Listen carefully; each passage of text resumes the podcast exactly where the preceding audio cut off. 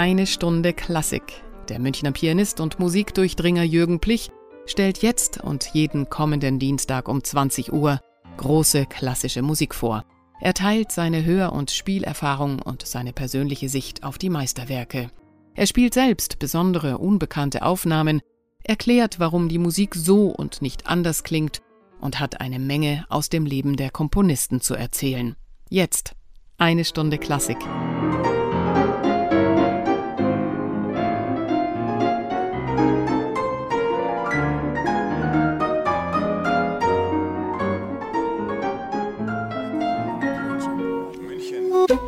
Radio München. Liebe Hörer, in der ersten Sendung des neuen Jahres möchte ich Ihnen drei Persönlichkeiten vorstellen, derer die Musikwelt in diesem Jahr gedenkt, weil sie alle vor 200 Jahren, nämlich 1824, geboren wurden. Der berühmteste Musiker des Jahrganges ist Anton Bruckner. Bruckner ist am 4. September geboren. Schon am 2. März erblickte der zweitprominenteste Musikjubilar das Licht der Welt, Bedřich Smetana. Getauft wurde er auf den Namen Friedrich, und so kennen wir Deutschen ihn ja auch als Friedrich Smetana. Denn Böhmen, so hieß Tschechien ja damals, gehörte zu Österreich-Ungarn und man sprach dort Deutsch. Smetana entwickelte sich aber im Laufe seines Lebens zum überzeugten tschechischen Patrioten und schloss sich der Unabhängigkeitsbewegung seines Vaterlandes an. Tschechisch lernte er also erst im Lauf seines Lebens und nannte sich dann auch Bedřich. Ein Land, das heute noch mit Stolz ein Werk hört, das aus der Liebe zu ihm geboren ist, so ein Land kann man eigentlich beneiden. Schwer vorstellbar, dass Millionen Deutsche vom Schulkind bis zum Greis ein großes symphonisches Werk fast auswendig kennen, das Mein Vaterland heißt, und feuchte Augen bekommen, wenn sie daran denken, indem es Stücke gibt wie Die Moldau. Der deutsche Intellektuelle macht sich doch seit Jahrzehnten eher darüber lustig, wenn der Rhein oder die schöne blaue Donau besungen wird. Ich kann mich noch an eine kleine Begebenheit aus meiner Studienzeit erinnern. Da ging es um ein Stück von Robert Schumann. Ich weiß nicht mehr, vielleicht um die Waldszenen. Und eine Kommilitonin sagte mit einem Ausdruck von Ekel im Gesicht: Ach, Schumann, das ist immer so schrecklich deutsch. In anderen Ländern ist man da nicht so verschämt. Smetana zum Beispiel wurde überhaupt erst groß, als er seine Vaterlandsliebe entdeckte. Er war als 30-Jähriger aus Böhmen weggegangen, hatte fünf Jahre in Schweden gearbeitet, aber als die tschechische Nationalbewegung Fahrt aufnahm, ging er wieder nach Prag zurück und arbeitete mit musikalischen Mitteln an deren Aufstieg und Sieg. Man darf sich fragen, wie Smetana wohl heute zum europäischen Zentralstaat stehen würde, in dem von Maastricht bis Bologna alles gleichgebürstet ist. Und man kann wohl sagen, Kultur wird Bestand haben, solange es Künstler wie Smetana oder Schumann gibt, die der großen Einebnung Paroli bieten. Ich will Ihnen in diesem Zusammenhang mal einen Absatz aus einer Schrift von Joseph von Eichendorff über die Französische Revolution vorlesen. Eichendorff schreibt erst von einem toll gewordenen Rationalismus und fährt dann fort. Fast noch unmittelbarer berührte der gleichzeitig zur Herrschaft gelangte Kosmopolitismus, jener seltsame Überall und nirgend, der in aller Welt und also recht eigentlich nirgends zu Hause war.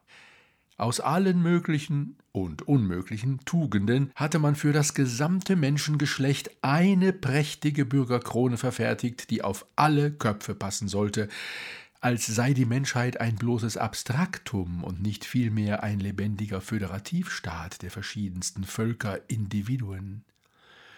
Alle Geschichte, alles Nationale und Eigentümliche wurde sorgfältigst verwischt, die Schulbücher, die Romane und Schauspiele predigten davon, was Wunder, dass die Welt es endlich glaubte. Diese barbarische Gleichmacherei, dieses Verschneiden des frischen Lebensbaumes nach einem eingebildeten Maße, war die größte Sklaverei. Denn was wäre die Freiheit anderes als eben die möglichst ungehinderte Entwicklung der geistigen Eigentümlichkeit? Soweit Josef von Eichendorff.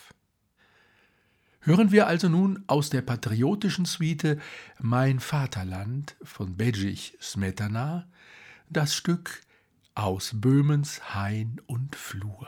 Am Anfang meine ich immer das Rauschen des Waldes zu hören. Es ist aber ein so gewaltiges Rauschen, dass ich sämtliche Wälder ganz Böhmens sozusagen von oben, von weit weg aus der Vogelperspektive betrachtet zu sehen und zu hören glaube.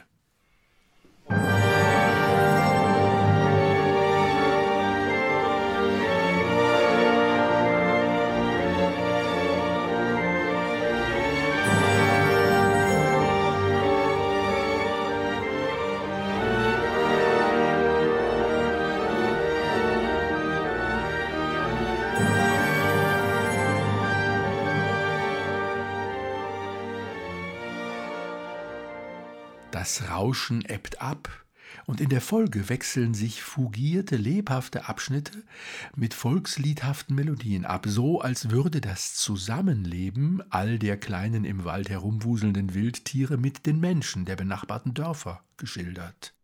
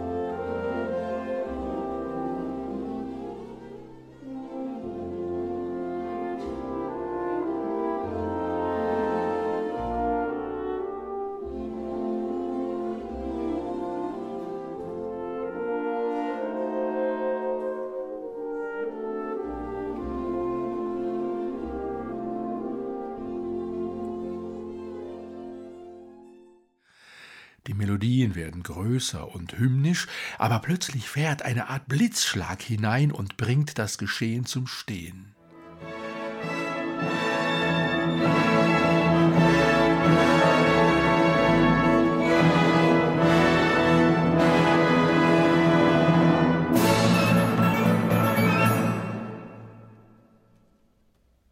Aus der Stille erhebt sich schüchtern die Musik von neuem, wirkt aber völlig orientierungslos und verstört und wird sogleich von einem zweiten Blitz getroffen. Wieder kann die Musik ihre Benommenheit nicht abschütteln. Aber nach einem dritten Blitzschlag greift die Musik genau dieses Blitzschlagmotiv auf und macht daraus einen Tanz. was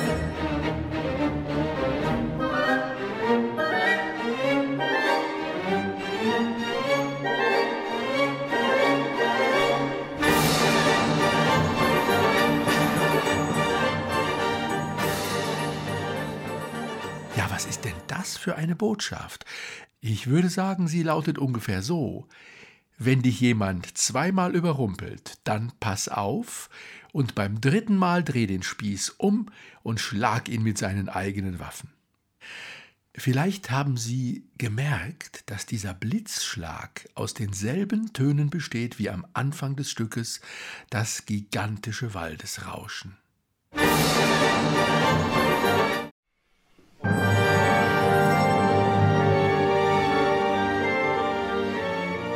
Und da diese selben Töne ja auch den Tanz bilden, so besteht das ganze Stück von vorn bis hinten aus einem ganz einheitlichen Material, wie es bei allen großen musikalischen Meisterwerken der Fall ist. Wir hören eine wunderbare Aufnahme mit dem Chamber Orchestra of Europe unter der Leitung von Nikolaus Arnoncourt.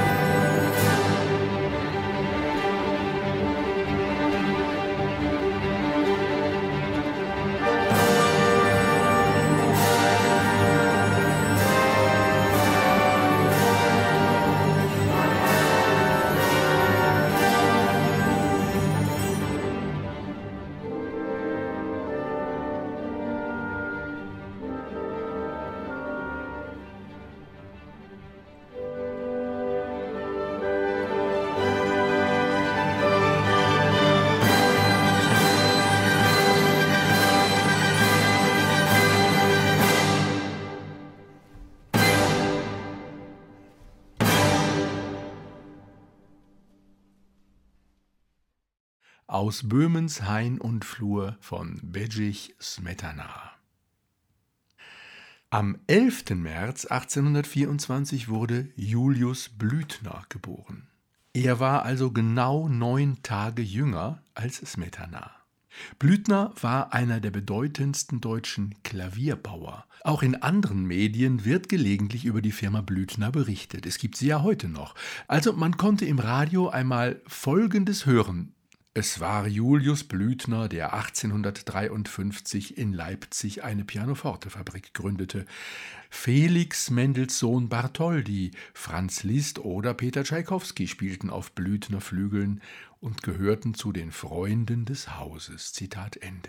Nanu, Mendelssohn soll auf Blüthner Klavieren gespielt haben. Er war doch schon 1847 gestorben. Und Julius Blüthner gründete seine Firma erst 1853, also sechs Jahre später. Sie sehen, meine Hörer, man darf nicht alles glauben, was von renommierten Medien erzählt wird. Das zeigt sich auch an so kleinen Details. Einerseits. Andererseits darf bekanntlich wer im Glashaus sitzt, nicht mit Steinen werfen. Auch mir ist es schon einmal passiert, dass ich ein Detail falsch in Erinnerung hatte und es einfach ohne nochmal nachzuschauen in meiner Sendung behauptete. So zum Beispiel, Bach sei als junger Mann bei Buxtehude in Hamburg gewesen. Buxtehude wirkte aber in Lübeck. Bach musste von Arnstadt in Thüringen aus zu Fuß gehen und Hamburg wäre schon weit genug weg gewesen, 350 Kilometer. Nach Lübeck musste er nochmal 30 Kilometer weiterlaufen. Also Mendelssohn hat nicht auf Blüthnerflügeln gespielt, wohl aber Johannes Brahms. Es ist nämlich mehr als wahrscheinlich, dass die denkwürdige Aufführung von Brahms erstem, dem D-Moll-Klavierkonzert in Leipzig am 27. Januar 1859, fünf Tage nach der Uraufführung in Hannover, auf einem Blüthnerflügel stattgefunden hat, Brahms war von Hannover aus sicher nicht zu Fuß nach Leipzig gereist, denn damals fuhr schon die Eisenbahn. Trotzdem waren die Strapazen einer Reise natürlich viel größer als heute. Ob es daran lag, dass das Konzert in Leipzig ein Fiasko wurde? Der Kritiker der Zeitschrift Signale für die musikalische Welt bescheinigte Brahms, der den Solopart selbst spielte, dass er, ich zitiere, als technischer Klavierspieler nicht auf der Höhe derjenigen Anforderungen steht, die man heutzutage an einen Konzertspieler zu machen berechtigt ist. War Brahms von der Reise erschöpft? Hatte er keine Zeit zum Üben gehabt? Am Flügel, so es denn ein Blüthner war, kann es kaum gelegen haben, denn Julius Blüthner hatte sich gut etabliert, galt als innovativ, hatte zum Beispiel 1856 ein Patent für eine leichtgängige Mechanik erworben und baute Konzertflügel von 2,55 Meter Länge, also für damalige Verhältnisse von sagenhafter Größe, die den Saal des Gewandhauses klanglich sicherlich gut füllen konnten. Bedeutender als die Beurteilung seiner pianistischen Leistung war für Brahms, dass auch die Komposition dem Rezensenten nicht gefiel. Ich zitiere das gegenwärtige vierzehnte Gewandhauskonzert war nun wieder ein solches, in dem eine neue Komposition zu Grabe getragen wurde. Das Konzert des Herrn Johannes Brahms. Die Erfindung hat auch an keiner einzigen Stelle etwas Fesselndes und Wohltuendes. Die Gedanken schleichen entweder matt und siechhaft dahin, oder sie bäumen sich in fieberkranker Aufgeregtheit in die Höhe, um desto erschöpfter zusammenzubrechen. Geben nun diese blassen und schemenhaften, nur hin und wieder von hektischer Röte angehauchten Gedanken an sich schon einen traurigen Anblick? So wird die Sache noch trübseliger durch die Art und Weise, wie sie verarbeitet und verwendet werden. Teils werden sie mit Gewalt ausgerenkt, dass ihnen die armen Glieder knacken, teils wird ihnen die Brust zusammengeschnürt, dass sie nur mit Mühe atmen können. Wie die Infusorien in einem unter dem Mikroskop besehenen Wassertropfen verschlingen die Gedanken einer den anderen, kaum geboren vergehen sie auch schon wieder, und dieses Würgen und Wühlen, dieses dieses Zerren und Ziehen, dieses Zusammenflicken und wieder Auseinanderreißen von Phrasen und Floskeln muss man über drei Viertelstunde lang ertragen. Zitat Ende. Puh, das klingt schlimm, nicht wahr? Aber Man mag es nach diesem Verriss gar nicht glauben. Zu Grabe getragen wurde das D-Moll-Klavierkonzert damals keineswegs, sondern es wird bis heute gespielt und immer macht es großen Eindruck. Jetzt gleich hören Sie den zweiten, den langsamen Satz des Werkes in einer Aufnahme mit einem Blüthnerflügel, ganz gleich dem, auf dem Brahms bei dieser denkwürdigen Aufführung gespielt haben dürfte. Denn dieser Flügel wurde 1859 gebaut, also im selben Jahr, als das Konzert stattfand. Der Pianist in unserer Aufnahme ist Andras Schiff und er spielt zusammen mit dem Orchestra of the Age of Enlightenment.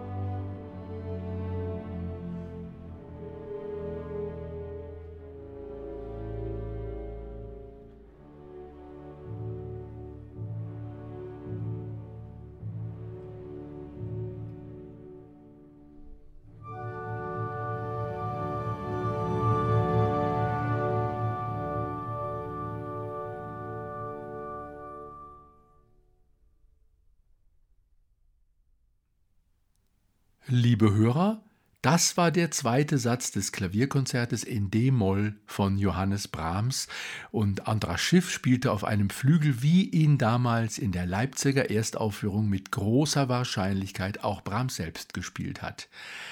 Einen Konzertflügel mit der damals noch ganz neuen Patentmechanik von Julius Blüthner der 1824 geboren wurde, der also eines der musikalischen Geburtstagskinder des Jahres 2024 ist. Zum Schluss kommen wir zu Anton Bruckner, dem großen Brahms Antipoden, der, wie zu Anfang der Sendung schon erwähnt, am 4. September 1824 geboren wurde. Zu Bruckner muss ich selbst nicht viel sagen, denn ich habe in einem alten Buch, in dem lauter Feuilletontexte aus vergangenen Zeiten aus Wien gesammelt sind, eine herrliche Charakterstudie über ihn gefunden, verfasst von Ludwig Hevesy, der mir bisher auch noch nicht bekannt, ein sehr bedeutender Schriftsteller, Journalist sowie Theater- und Kunstkritiker war und von 1841 bis 1910 lebte. Seine Würdigung Bruckners erschien zum 70. Geburtstag des Meisters am 4. September 1894. Ludwig Hevesy, eine Wiener Figur. Heute also wird der große Organist 70 Jahre alt. Seit vielen Jahren sieht er wie ein Achtziger aus, freilich wie ein sehr gesunder Achtziger, einer von jenen, die hundert Jahre alt werden.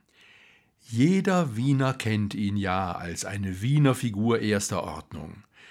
Die Leute sehen ihm nach, wenn er vorübergeht, mit hastigen kleinen Schritten, das klassische Embonpoint weit vorgestreckt, die bedeutsame kühn gebogene Nase schroff in die Luft ragend aus dem merkwürdig verrunzelten Antlitz.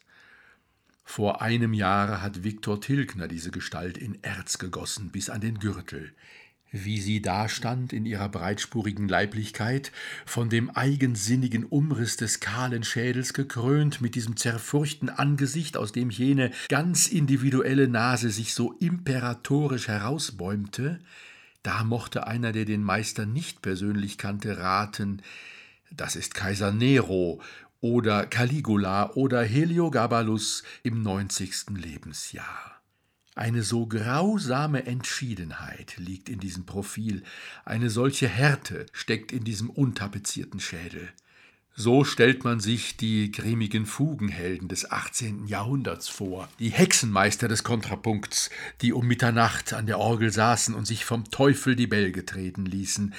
Wenn dann ein Dichter kam, wie E.T.R. Hoffmann, der in einer Gänsehaut geboren worden, so machte er einen solchen zum Helden einer gruseligen Novelle und war sicher, dass der Leser, nachdem er sie gelesen, nicht den Mut haben werde, seine Nachtlampe auszulöschen. Und dabei ist dieser Gewaltmensch eine Seele, wie es wenige gibt. Man sieht es ihm deutlich an. Solche kreisförmige Leibesumfänge kommen nur bei Seelenguten, selbst von den wehleidigsten Fliegen nicht gemiedenen Menschen vor. Und sein Umfang war ja früher, wenn man so sagen darf, noch kreisförmiger. Es gab für seine Taille keine Kleider auf der Welt und er selber musste sich welche erfinden. Der Schnitt seiner Beinkleider ist in und außerhalb der Musikwelt Wiens als durchaus originell anerkannt. Techniker rühmen daran, die Lösung der Aufgabe, einen Trichter mit zwei Röhren zu konstruieren. Sein schwarzer Schlapphut hat nicht minder einen eigenen Sitz und passt vortrefflich zu dem mächtigen schwarzen Mantel, in den er sich, wie ein rechter Mann im Mantel der Nacht bei schlechtem Wetter zu hüllen pflegt. Nein, es gibt keine zweite Figur in Neu-Wien wie diese. Seine Hörer an der Universität wissen das sehr wohl und freuen sich schon immer darauf, Generalbass nämlich und Kontrapunkt lernen sie von ihm zwar wenig, denn kaum besteigt er das Katheter, so ist er auch schon im zwanglosen Plauschen begriffen, Hundertstes und Tausendstes durcheinander sprudelnd, und dazwischen kommen immer wieder die nämlichen Erinnerungen an seine Londoner Reise, und hinter jedem Namen, den er ausspricht, kommt wohlwollend oder grollend ein halblautes Viechkerl. So oft er aber sich heiß gesprochen, poltert er die Stufen herab und zur Türe hinaus an die Wasserleitung, Hände, Gesicht und Schädel zu baden. Triefnass besteigt er wieder den akademischen Thron, er trocknet sich grundsätzlich niemals ab und gleicht dann zum Verwechseln einem jener schaumgeborenen Philister, die bei Böcklin Tritonen heißen. Und dieser Anblick ist der eigentliche Gewinn fürs Leben, den die Hörer aus seinem Kolleg mitnehmen aber gleich viel.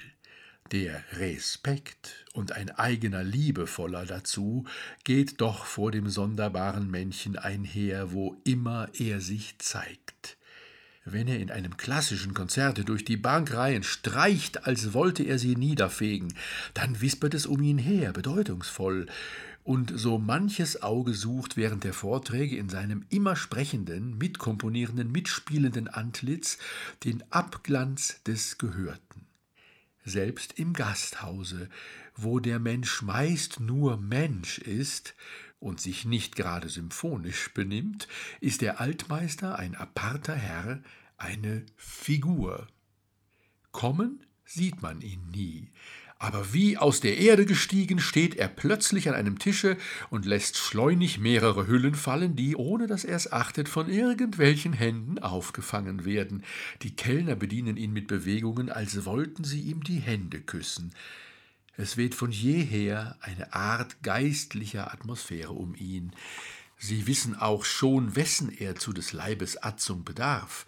Ohne Frage erscheint alsbald ein gewaltiger Suppentopf auf seinem Tische mit vier Portionen frisch eingekochter Nudelsuppe, das ist sein Abendmahl.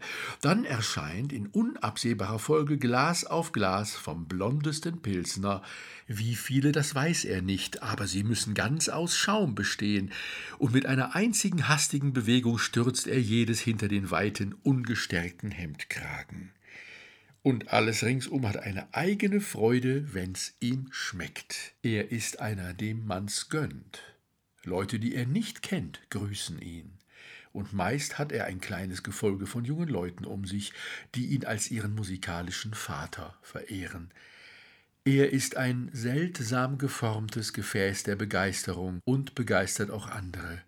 Ohne viel und tief zu sprechen, sprudelt er ein ideales Gefühl aus und steckt damit an. Er ist ein großer Naiver vor dem Herrn, ein gewaltiger Ungeschickter, in dem das Element wütet, so dass man es merkt durch diese ganze Kruste von linkischer, formloser Schlichtheit hindurch. Mitunter geschieht es, dass die Jünger ihn aus Wien entführen, in die breite, tiefe Natur hinein, wo er sich in Naturlauten austoben soll, wie ein Kind. Auch im Winter durch hohen Schnee in lustiger Schlittenfahrt nach Klosterneuburg oder wo sonst ein warmer Tropfen winkt um Mitternacht auf dem Bock jauchzend heimzufahren, einen vollgeladenen aus dem Straßengraben aufzulesen und was sonst an harmlosen Abenteuern sich ergeben mag, das ist ihm Kinderlust, das knöpft ihn auf. Aber das Kind ist ein Riese.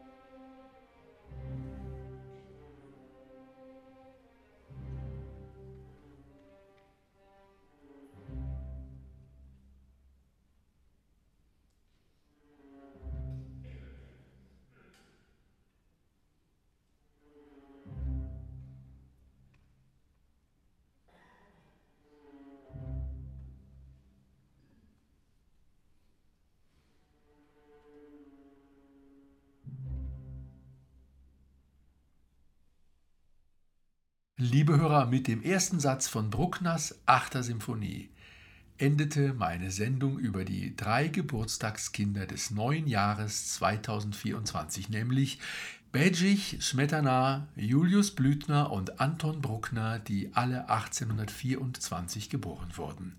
Es spielte in einer Live-Aufführung das Orchestra Sinfonica de Galicia am Dirigentenpult Live Segerstam. Ich verabschiede mich und wünsche Ihnen eine schöne Woche. Ihr Jürgen Plich.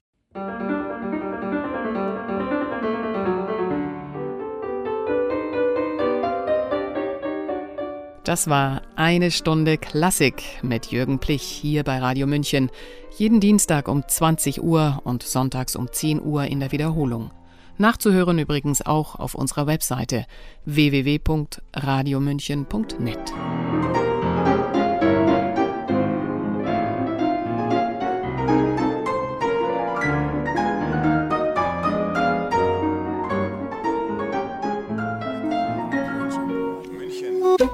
Radio München